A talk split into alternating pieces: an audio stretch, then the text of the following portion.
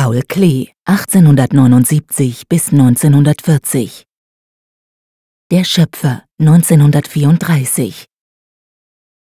Paul Klee trug das Bild Der Schöpfer im Jahr 1934 unter der Nummer 213 in seinen handschriftlichen Övre-Katalog ein. Daneben notierte er blieb mehrere Jahre liegen. Nicht selten ließ Klee Gemälde über längere Zeit im Atelier ruhen, um sie zum gegebenen Zeitpunkt wieder hervorzunehmen und zu überarbeiten. Er begann das Gemälde wahrscheinlich nach seiner Dessauer Bauhauszeit und arbeitete daran nach seiner Emigration in der Schweiz weiter.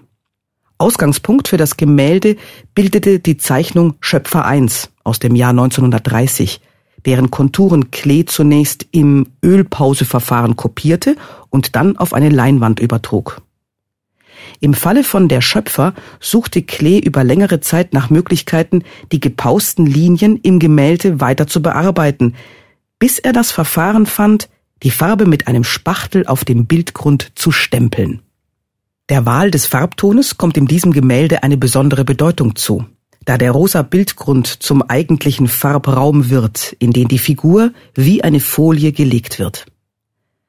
Das zarte Rosa des Grundes verleiht der Darstellung eine heitere Note, passend zur fein konturierten Figur des Schöpfers.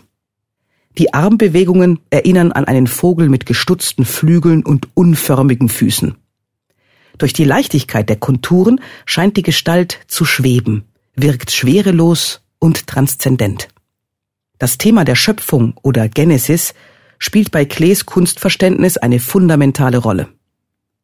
Die Formwerdung des Kunstwerks war für ihn Ausdruck eines künstlerischen Schaffensprozesses, den er in Analogie zum Schöpfungsprozess in der Natur verstand.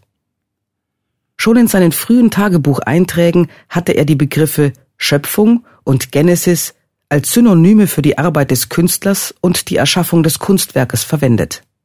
Ich nehme einen entlegenen schöpfungsursprünglichen Punkt ein, wo ich Formel voraussetze für Mensch, Tier, Pflanze, Gestein und für die Elemente. Für alle kreisenden Kräfte zugleich. Kunst ist ein Schöpfungsgleichnis.